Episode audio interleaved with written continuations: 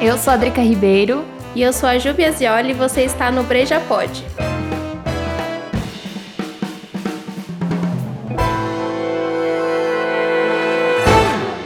Hoje, no cursinho da Breja, falando sobre o lúpulo. Bora tomar uma? Bora! O lúpulo é uma planta trepadeira que produz flores. Seu nome científico é Humulus... Lumus maxima. Quase, Dri. Humulus lupulus. E ele pertence à família Canabaceae. Dri, o que, que esse nome te lembra?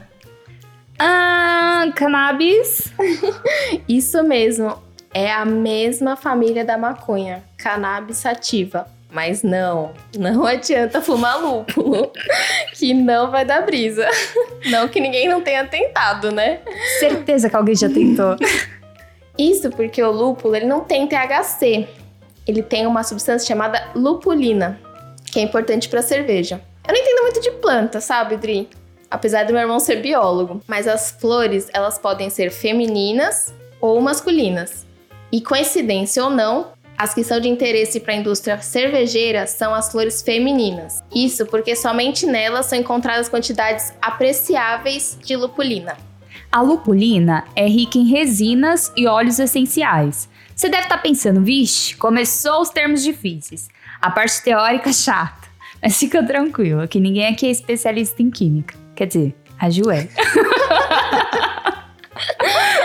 né, mas não em biologia. Entre as resinas se destacam os alfa-ácidos, que são responsáveis pelo amargor e por alguns aromas. Os alfa-ácidos são dissolvidos na fervura e trazem amargor, e os beta-ácidos não são dissolvidos e trazem os aromas. Porém, se cozidos, podem gerar sabores indesejados. Portanto, dependendo da composição do lúpulo, ele traz melhores resultados se acrescentado no começo, no meio ou no final da fervura. Tem também o dry hopping, que é quando a gente coloca o lúpulo no final da fermentação ou na maturação, para dar só aroma. Já os óleos essenciais são responsáveis por trazer aromas. Tem os frutados, tem florais, tem condimentados, tem herbais. O primeiro registro do uso do lúpulo na fabricação da cerveja foi no ano de 822. A grande vantagem do seu uso foi a eficácia na conservação e a sua abundância nas regiões cervejeiras da época. O lúpulo pode ser usado de três formas na fabricação: fresco, pouco usado, devido à sensibilidade à umidade, e também pouco tempo de validade. Com a era da industrialização, vocês já sabem, né? Ninguém tem tempo para para colher lúpulo fresco e usar logo na produção. Tem a opção também desidratado, que é muito usado, onde são desidratados a fim de preservar os principais óleos essenciais e também as resinas, que é parte importante da planta. E em pellets de lúpulo, que são a forma mais comum. São utilizadas folhas e cones recém-colhidos, prensados e embalados a vácuo para conservação. Ao contrário do malte, o lúpulo não altera o teor alcoólico, Porém, ele agrega valor nutricional à bebida, por conter vitaminas do complexo B, vitamina C, taninos, fitoestrógenos e flavonoides. Ele também tem efeito relaxante. Tava achando que era só por causa do álcool que a gente fica mais relaxado quando bebe uma cerveja, né? O lúpulo é uma planta de clima temperado. E por ser muito sensível à variação de umidade e à temperatura também, as suas características variam de acordo com cada micro diferença na temperatura, se aumenta ou diminui aí na sua região. No Brasil, estão em cursos várias iniciativas de cultivá-lo, em regiões frias e úmidas do sul e sudeste do país. Atualmente, a maioria é importada. Os maiores produtores de lúpulos são a Alemanha, os Estados Unidos, a China e a República Tcheca. O lúpulo ele tem muita associação com o IBU da cerveja, significa International Bitterness Unit, e é a unidade de medida de amargor adotada pelo mercado cervejeiro. Essa escala ela vai de 0 a 120, porém dizem que nosso paladar só é capaz de compreender amargor até 100 IBUs. Teoricamente, quanto mais alto é o IBU, mais amarga é a cerveja. Assim, cervejas mais amargas contêm mais lúpulo, principalmente os com alfa-ácidos. O IBU é somente um número, Não dá para medir a sensação do amargor. A cerveja é uma combinação de malte e lúpulo, ou seja, combina-se doce com amargo. E é essa proporção aí que vai gerar a sensação de dulçor residual ou do amargor. Existe também a teoria que cada pessoa sente o amargor de uma forma diferente. E aí realmente não é possível medir, né? Quando vemos uma cerveja com alto IBU, pensamos em algo com muito amargor. Porém, isso pode não ser verdade. Isso vai depender do corpo, da carga de malte, do processo de produção dessa cerveja. Até mesmo uma longa maturação pode fazer diminuir essa percepção de amargor na hora do consumo. Entenderam, crianças? Não acredite em tudo que a mídia fala. Acredite em nós.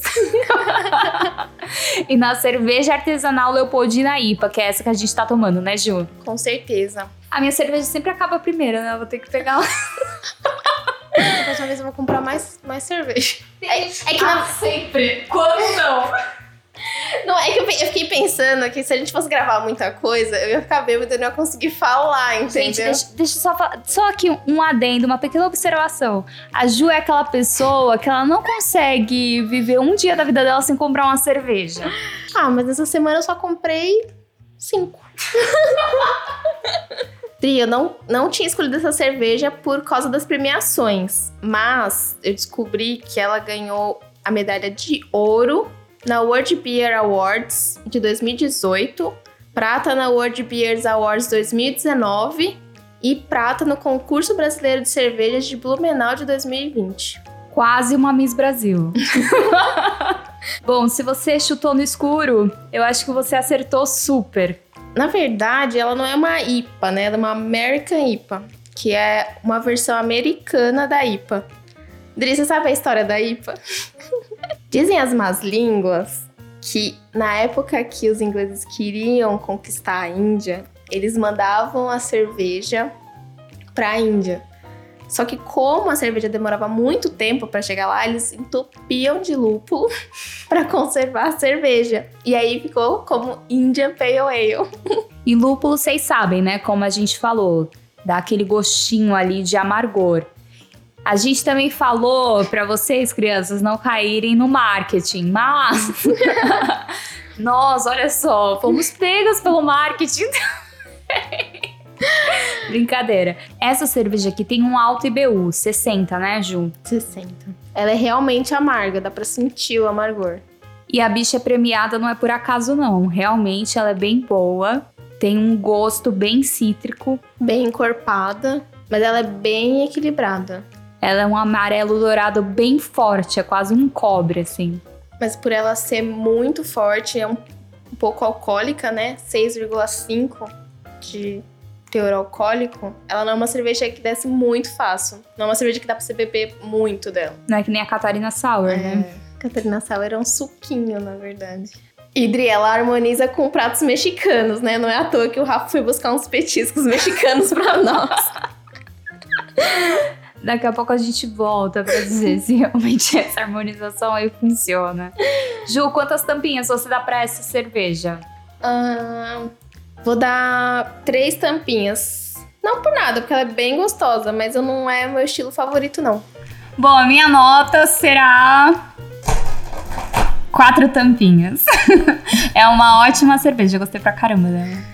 Então deu uma média de 3,5, é isso? Isso aí, três tampinhas e meia. então é isso. Até a próxima segunda-feira. Bora pagar a conta? Bora!